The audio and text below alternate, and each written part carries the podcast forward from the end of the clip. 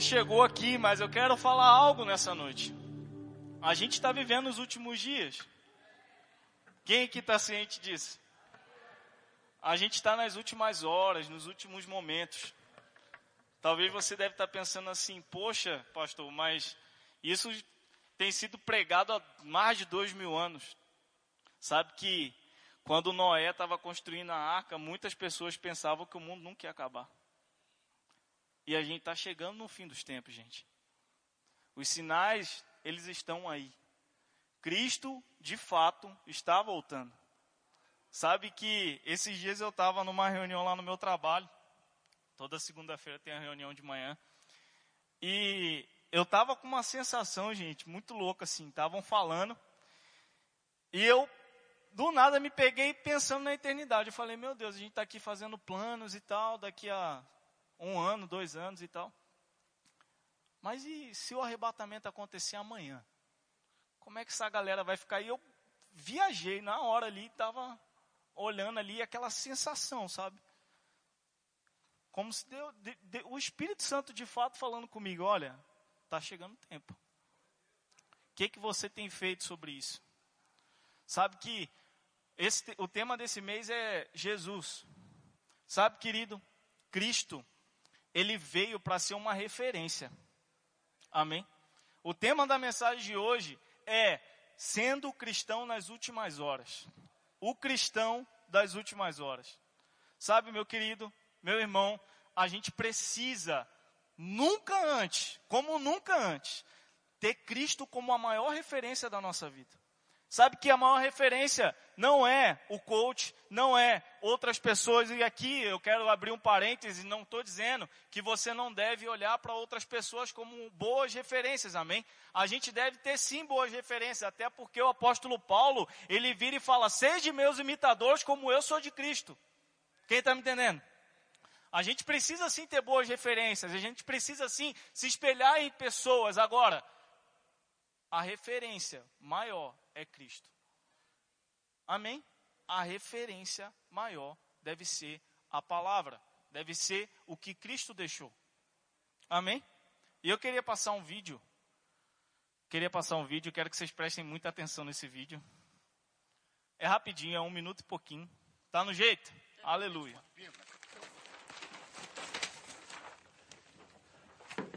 Água. Quatro metros e meio acima da quilha em dez minutos. No porão de proa, em todos os três porões e na sala da caldeira seis. Isso mesmo. Quando poderemos prosseguir? Droga! São cinco compartimentos. Ele consegue flutuar com quatro compartimentos com vazamentos, mas não com cinco. Com cinco, não. E à medida que for afundando a proa, a água irá entrar por cima dos anteparos do convés e uma após outra, indo e voltando. Não há como impedir. E as bombas se abriram? As bombas nos dão tempo. Mas só alguns minutos. A partir de agora, não importa o que se faça. O Titanic vai afundar. Mas é um navio que não afunda. Ele é feito de ferro, lhe asseguro que afunda. E irá afundar. Com certeza matemática.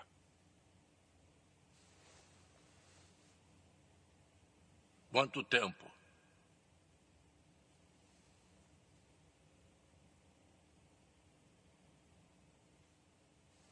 Uma hora. Duas, no máximo.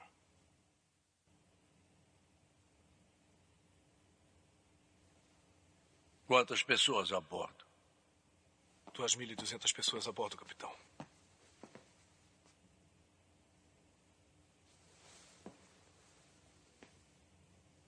Acho que terá sua manchete, Sr. Smay. Amém. Eu gosto muito de navios, eu gosto muito de filmes também. Quem que já viu esse filme, gente? Pelo amor de Deus, Titanic. Sabe que o mundo está acabando, querido. E como nesse filme aí, às vezes a gente não sabe. E de fato a gente não sabe. A gente sabe dos sinais. Mas pode ser daqui a uma hora. Quantas pessoas a bordo? Mais ou menos aí, beirando quase 8 bilhões de pessoas a bordo. E estamos no fim. E aí? Pessoas a bordo, seu vizinho, seu colega de trabalho, aquela pessoa que você vê na padaria, Essas pessoas estão a bordo. E não tem jeito. Ou a pessoa tem Cristo, e aí é o bote salva-vida, é o colete salva-vida, ou já era. É meio pesado, querido, mas assim, a gente não pode mais ser leviano no tempo que a gente está vivendo. Se você é leviano no que diz respeito a ser uma referência cristã nessa terra, você está brincando de igreja, meu querido. Eita, meu Deus do céu. Nós precisamos ser cristãos, meu querido.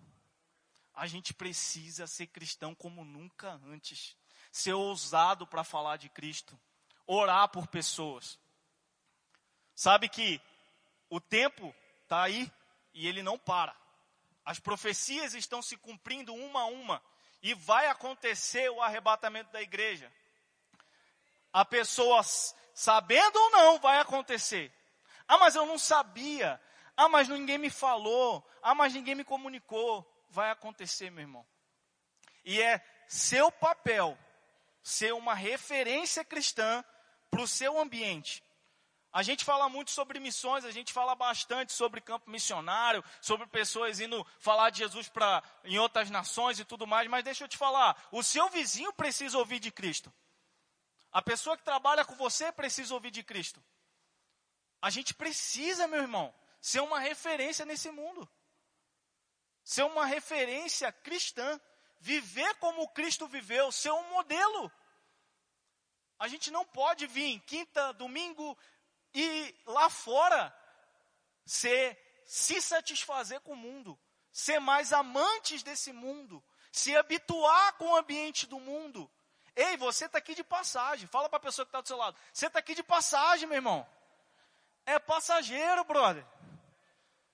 É passageiro, é transitório. É um momento, vai passar. Agora, Cristo, Cristo é o bote salva-vida.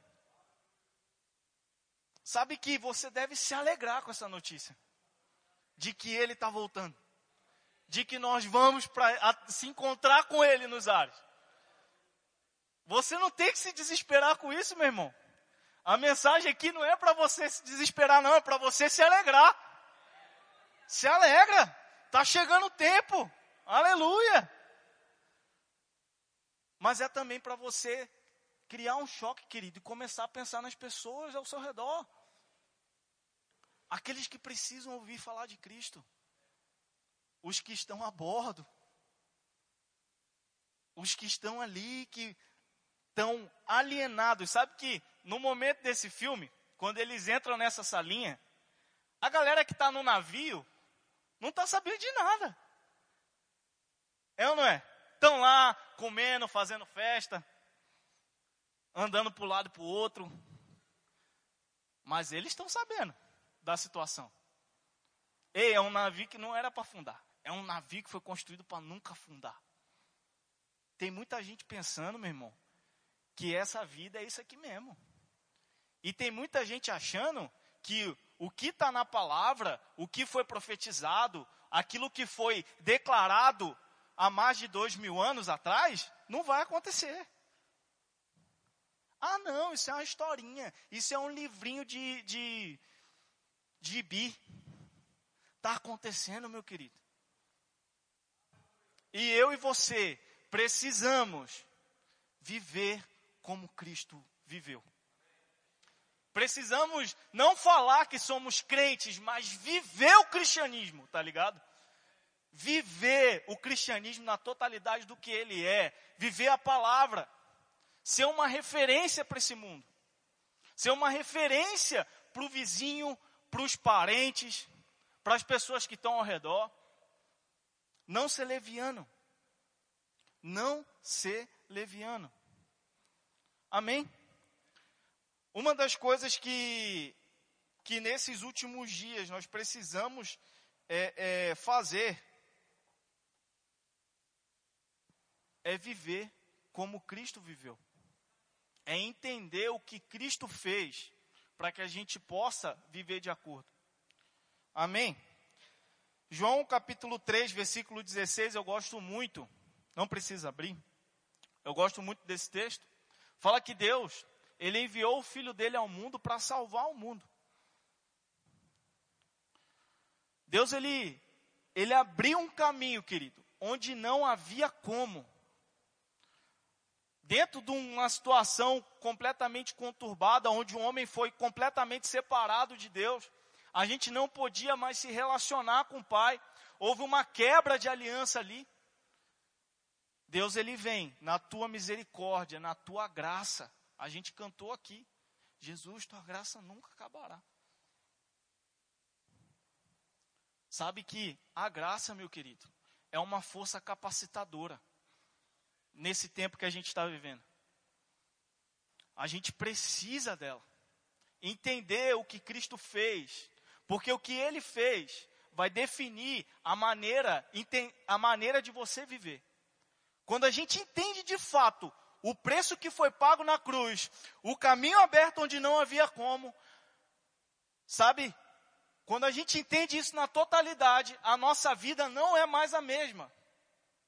A nossa vida, ela não se baseia mais nas coisas transitórias da vida, mas ela começa a se basear na eternidade. Naquilo que é eterno. E eu não estou falando aqui, meu querido, para você parar de viver, não. Ei, peraí, calma, tá? É para você continuar trabalhando sim, é para você continuar permanecendo nas suas declarações, porque você vai prosperar, você vai comer o melhor dessa terra sim. As coisas vão acontecer sim, meu querido. Mas não se habitue com as coisas naturais dessa vida, pois elas são passageiras. Coloque os seus olhos e a tua força naquilo que é eterno. Sabe, meu irmão, você como cristão, você não pode ser uma pessoa conformada em entrar ano e sai ano e você não levou ninguém a Cristo. Nós não podemos ser assim. Porque Cristo deixou um mandamento a todo mundo.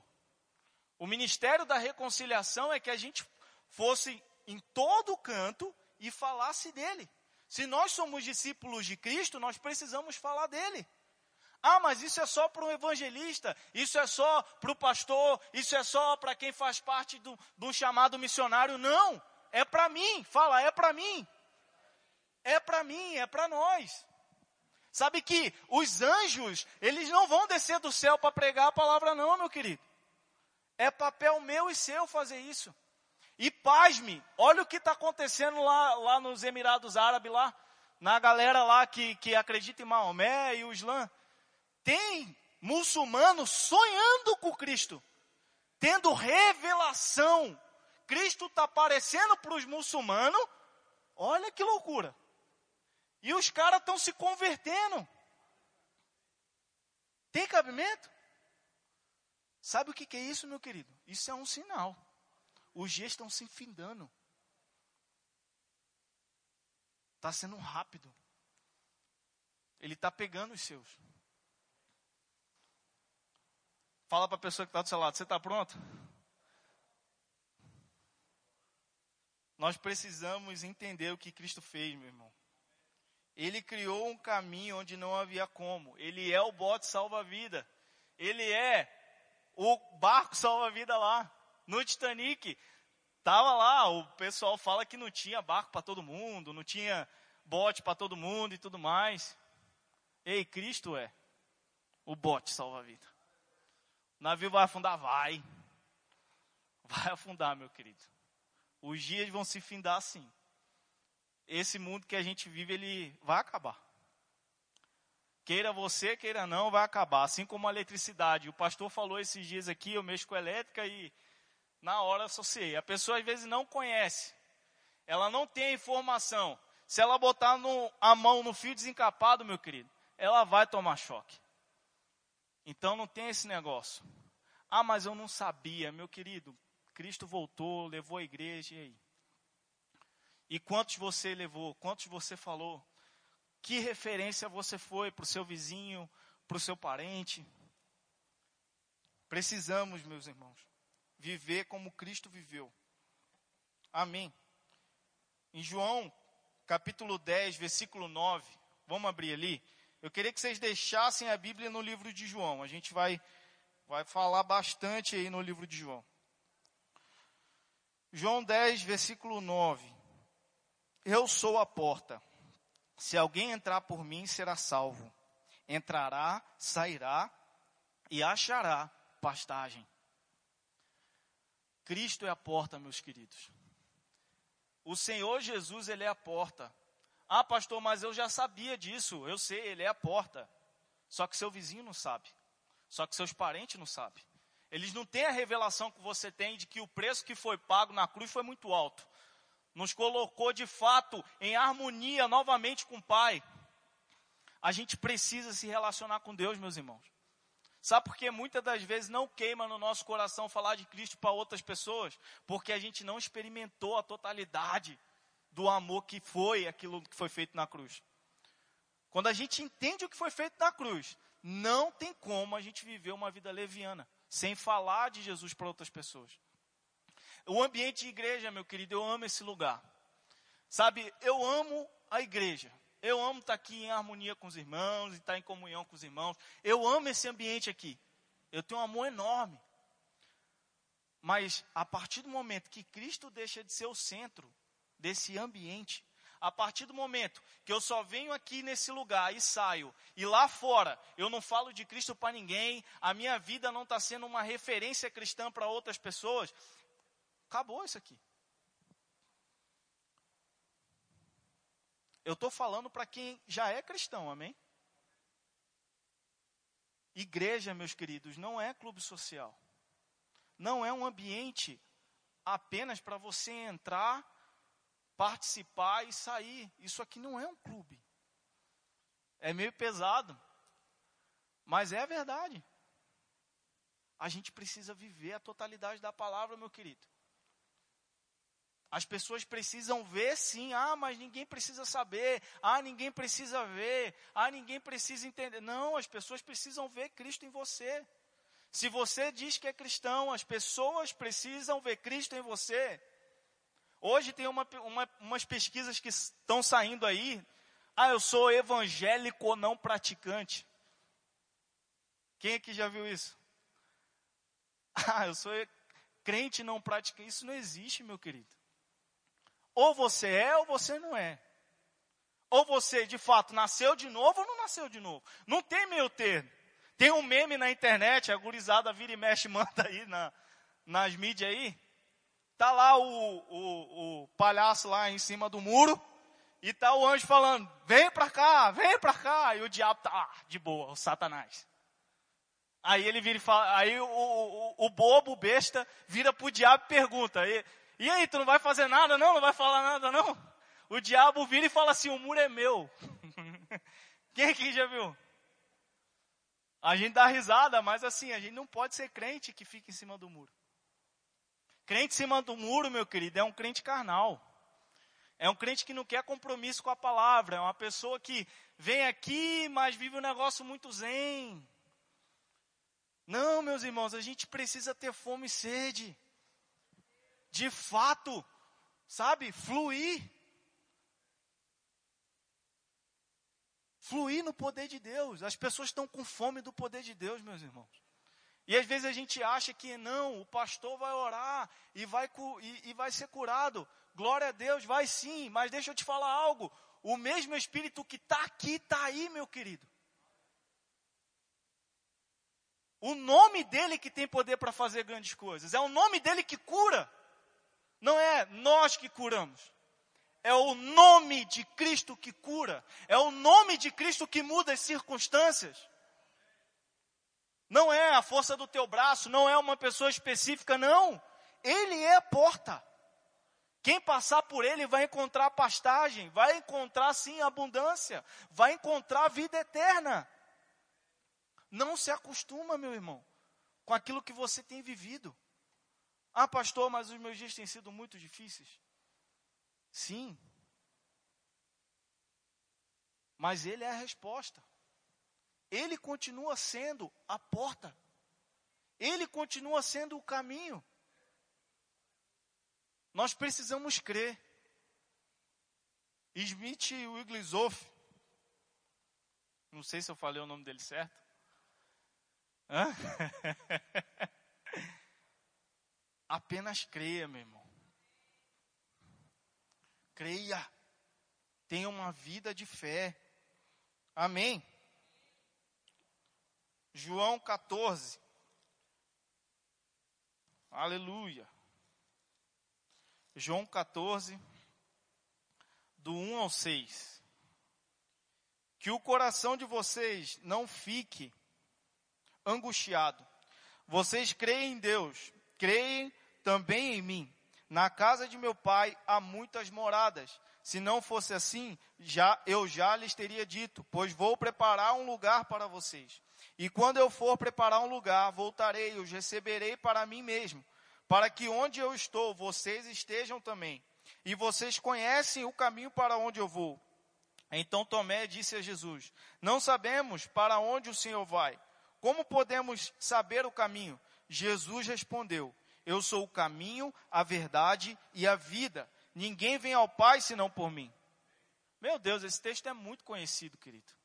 Para uma pessoa que cresceu na igreja, está assim na memória já. Mas isso daqui é uma excelente notícia, meu irmão, que nós precisamos anunciar para o mundo. É uma boa notícia. Evangelho é uma boa notícia. A gente precisa viver ele. Falar de Cristo para outras pessoas, meu querido. De fato, ter uma vida de acordo com, com aquilo que a Bíblia diz, falando o que a Bíblia diz. Sabe que tem crente que vive murmurando vive reclamando do dia, vive reclamando do tempo. Não está certo isso. A água doce e amarga não se mistura, meu irmão. A gente precisa ser sal nessa terra, ser luz para o mundo. Eu tenho certeza, meus irmãos, eu sempre falo isso daqui.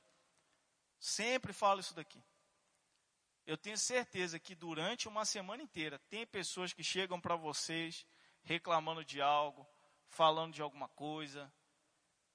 Sabe, querido, começa a se policiar. Nessas pessoas que não têm Cristo, que vira e começa a trazer problema para você.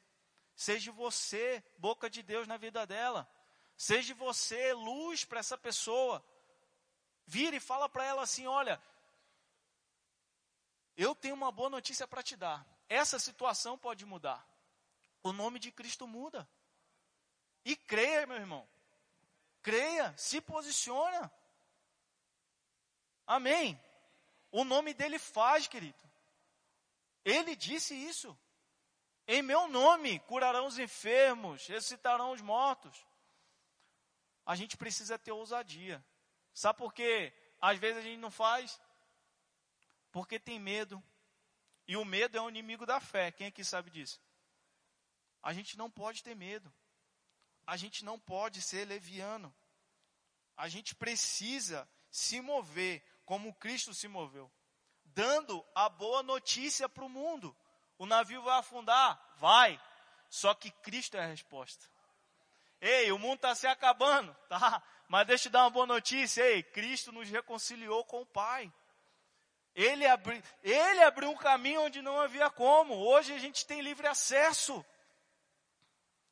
Eu não sei o que você tem vivido, meu querido. Ah, pastor, estou vendo uma situação difícil, negócio de doença. Ah, nada para mim funciona. Ei, Cristo é a resposta. Ele abriu um caminho onde não havia como. O nome dele tem poder para fazer superabundar na tua vida, meu querido. Mudar toda a circunstância. Colocar aquilo que estava desequilibrado em equilíbrio. Eu não sei, meu irmão mas eu quero te falar, creia no nome de Cristo. O nome dele tem poder. Se posiciona, meu irmão. Se posiciona em Cristo. Ah, pastor, mas eu tenho declarado, entra ano, sai ano, eu declaro a palavra, declaro a palavra. Experimenta pôr o nome de Cristo no negócio, meu querido. Experimenta se posicionar nesse nome eu tenho certeza que você vai ver o caminho aberto. Cristo é a resposta, meu querido. Aleluia. Deus é bom. A segunda coisa que nos impede muitas vezes de estar tá fazendo isso, levando a boa nova, levando a boa notícia para o mundo. Sabe o que, que é? Às vezes a gente não entendeu amar ao Senhor. Às vezes a gente acha que ama, mas não tem um posicionamento de amor. Abre, a gente já está aí, ó, oh glória a Deus. João 14, versículo 21. Aquele que tem os meus mandamentos e os guarda, esse é o que me ama. E aquele que me ama será amado por meu Pai. E eu também o amarei e me manifestarei a ele.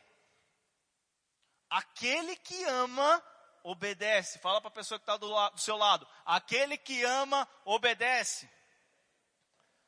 Sabe, querido, outra coisa muito triste no nosso tempo. Pessoas que têm um conhecimento da Bíblia gigantesco, conhecem de Gênesis a Apocalipse, mas não vive.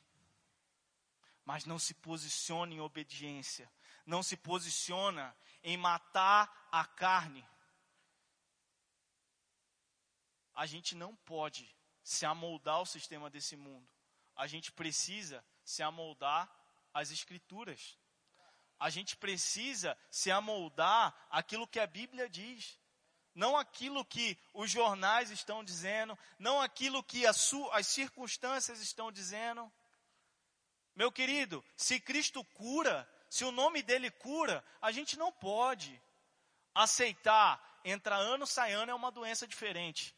Ah, não, mas porque meu pai tinha essa doença e tudo mais, e, e é assim. Ah, porque quando o tempo muda, sabe, eu fico assim. Não, é nova criatura. As coisas velhas se passaram, tudo se fez novo. Se tudo se fez novo, meu querido, é tudo novo. Tem uma música do, do André Martins, eu gosto muito dele. Vinho novo, vida nova tudo novo, meu querido. Para de começar a remendar, sabe, as coisas. Não tenta arremendar as coisas, não. Creia na palavra, se posiciona. Sabe, será que outras pessoas são mais bonitas que você? Talvez você vai falar, ah, eu sei que é, tem gente que é mais bonita que eu. Ei, o Pai te ama. O Pai te ama. O pai te ama, meu querido. Fala para a pessoa que está do seu lado para ela entender. O pai te ama. Meu irmão, se o pai te ama, meu querido, você não tem que ficar assim, ah, não aconteceu só com fulano, comigo não vai acontecer. Lógico que vai. Lógico que vai. É o mesmo pai. Quando a gente entra e passa naquela porta ali, a gente fala a paz do Senhor, irmão. É o mesmo pai. Você é o mesmo pai, meu querido. Aquilo que ele fez por outro, ele vai fazer por você também. Se ele curou o outro, ele vai curar você também. Se ele prosperou o outro, ele vai prosperar você também. Sabe o que, que falta? Obediência. Entender o amor do pai. Aquele que me ama, obedece, guarda os meus mandamentos. Sabe por que talvez não aconteceu? Talvez você não está se analisando. Talvez você não está obedecendo. Talvez você não está sendo sensível àquilo que o Espírito comunica. Pastor Guilherme, ele costuma dizer para a gente, vira e mexe, eu converso com ele, ele fala, Daniel, quando tem momentos de grandes decisões, você precisa aumentar seu nível de oração. Sabe, meu querido, tá para acontecer coisas importantes, tá a pressão tá muito grande, ora mais. Tenha mais comunhão com o Pai. Tenha mais tempo com Deus. Mas sabe qual é a tendência? Quando a pressão vem, quando a circunstância vem, a gente quer se afastar do Pai. E está errado. Você precisa se aproximar do Pai. Sabe, meu querido, tenha mais comunhão com Deus. Aumenta seus momentos com o Pai. Ore mais. Sabe? Se relacione mais com Deus. Ah, mas esse eu não tenho tempo. Não tem tempo, meu irmão. A gente precisa ser crente de verdade, ser cristão de verdade, matar nossa carne. Esse papinho aí, ah, eu não tenho tempo, isso daí, sabe o que, que é? É para um crente carnal. A verdade é que você não tem vontade nem prioridade. Esse papo, ah, eu não tenho tempo de orar, eu não tenho tempo para ler a Bíblia, isso daí é falta de prioridade. A prioridade é, é os parentes, é a família, é o trabalho. Ei, ele abriu um caminho onde não havia como. Ele é a resposta. E nesses últimos dias a gente precisa amar o Pai, amar mais a Deus. Sabe que se você vive uma vida carnal, meu querido, se você vive na carnalidade, o que, que, é um, o cristão carnal? É o cristão que ele conhece a palavra, mas ele não obedece. Ele não mata a carne. Sabe que se a gente tem uma vida carnal, a gente não ama Deus. Porque a Bíblia é muito clara: quem ama, guarda os mandamentos da palavra. E nesse tempo que a gente está vivendo, não podemos ser levianos nisso. Nós precisamos, de fato, para a gente ser uma referência para o mundo, a gente precisa obedecer a palavra. Como é que eu vou falar de Cristo para o meu vizinho se eu não dou exemplo de amor por, por ele?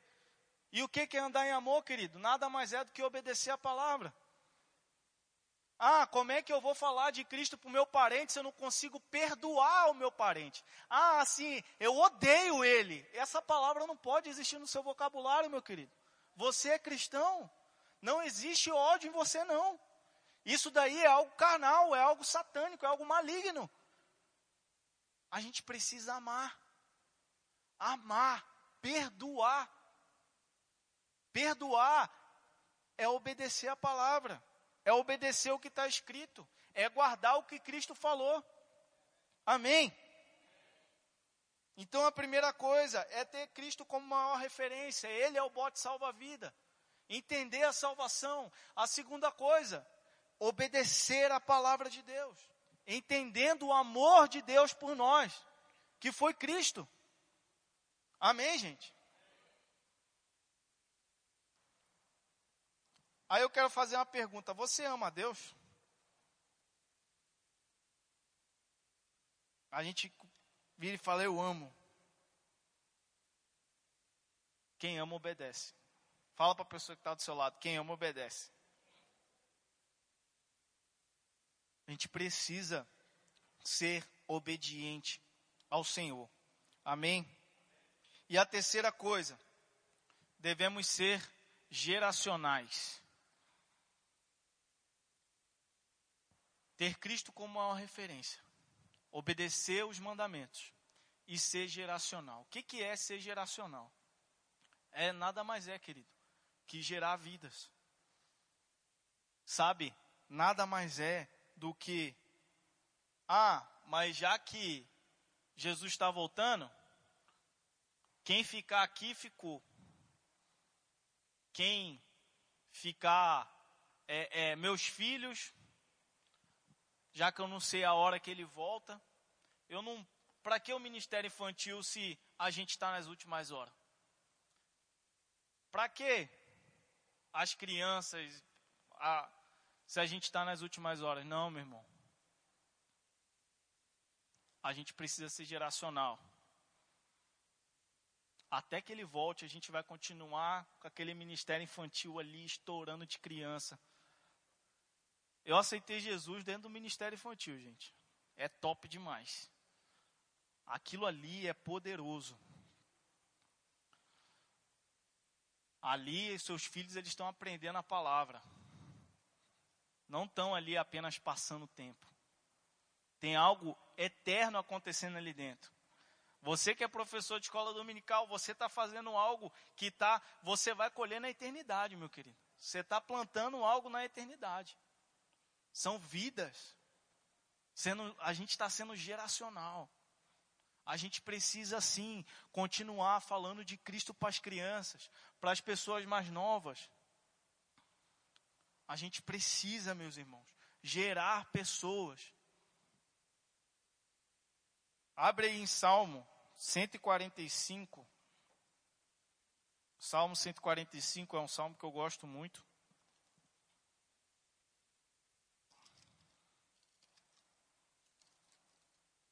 Salmo 145, versículo 4. Uma geração louvará a outra geração as tuas obras e anunciará os teus poderosos feitos. Sabe que a gente precisa falar dos feitos do Senhor. A gente precisa anunciar os feitos do Senhor. Quando eu era criança, dentro da igreja, a gente ouvia muito testemunho, querido. Era a gente sendo curada de um lado, era a gente sendo curada do outro. Era um milagre atrás do outro, um milagre pipocando acima do outro. Era um negócio muito louco. Uma vez eu fui fazer uma viagem com meu pai, com minha família, né, para Minas, saindo do Rio lá, indo para Minas e aconteceu um assalto na nossa frente e simplesmente os bandidos não viram o carro. Dava para ver um cara armado aqui, o outro aqui, eu era criança, tá? Cara armado aqui na frente, outro aqui na frente do carro. E eles passavam o olho assim e não via o carro. Muito louco, né? Só que o que me chamou mais atenção não foi o milagre. Foi meu pai na frente orando, alto. Ele tinha o costume de todo dia de manhã, principalmente no domingo que eu via ele, mas depois que ele se aposentou muito mais, abria a Bíblia e ficava lendo. Ei, seu filho tem que ver você lendo a Bíblia, querido. Você deve ser geracional. Seus filhos têm que ver vocês orando. Vocês priorizando Deus, colocando Ele como referência. Quando eu falo ser geracional, não é somente você ser uma pessoa que pega e ganha outra pessoa para Cristo, não. É você pensar na geração que está vindo, meu irmão. É você ter consciência de que eles precisam entender os poderosos feitos do Senhor. Amém. A gente precisa sim, querido, ser geracional. Lá fora, muitas igrejas estão se acabando porque eles não foram responsáveis o suficiente para poder deixar uma geração que conhece o poder de Deus. E aqui a gente não pode ser assim. A gente precisa sim, querido, seu filho, ele deve ser afogueado com fé. Ele deve ser afogueado com o poder de Deus. Ele deve entender que Cristo é o caminho, Cristo é a verdade, Cristo é a vida. Sem Ele não há nada que, que seja suficiente. Ele é a resposta. Amém. Isso é ser geracional, meu irmão. Então, assim, querido, que nesse tempo, nesses últimos dias que a gente está vivendo, sabe, você possa ter essa consciência. A palavra dessa noite foi sobre isso, meu irmão. Para você ter essa consciência de eternidade, sabe? Ter essa consciência de eternidade. Não se conformar com esse tempo. Não se conformar com aquilo que o seu olho está vendo. Não se conformar com a vida que você está vivendo. Seja uma pessoa que entenda o amor de Deus. Que entenda o amor de Deus. Às vezes, querido, isso é muito básico. Meu Deus, eu tenho que amar o Senhor, eu tenho que obedecer a palavra eu tenho que falar de Jesus para outra pessoa. É muito básico, mas por ser muito básico, às vezes a gente negligencia, e isso está errado. Às vezes, por ser muito básico, essa questão da gente pensar na eternidade, ter um olhar para a eternidade, sabe? Por ser muito básico, às vezes a gente deixa de lado. Assim como ler a palavra, ah, é básico. Orar é básico aí deixa de lado. Mas é engraçado. Se a gente tem fome, a gente come. Comer é básico. Sabe, meus irmãos, a gente precisa viver o beabá da palavra. Não queira inventar coisa, não. Sabe? Viva o básico, meu querido, da palavra de Deus. Olhando o amor do Pai entendendo Ele, obedecendo e sendo uma referência para o mundo. Sem perder, querido, essa questão da geração. Sabe? Que você, pai, que você, mãe, vocês de fato possam estar orando com seus filhos, lendo a palavra com eles. O ministério infantil é maravilhoso, é uma bênção, querido. mas o tempo seu em casa com essa criança vai fazer toda a diferença na vida dela. E talvez, quando você não estiver mais aqui, você deixou um legado de palavra suficiente, meu querido. Que aconteça o que acontecer, nada vai desviar teu filho do caminho. Amém? Fique de pé, a gente já está encerrando. Você foi edificado? Eu sei, querido, que a palavra foi um pouco talvez pesada. Mas eu queria de fato, meu irmão, tá dando esse choque de realidade em você. Ei, a gente está nos últimos dias. Nós precisamos viver a palavra de Deus na totalidade. Feche seus olhos. Não se disperse. Sabe que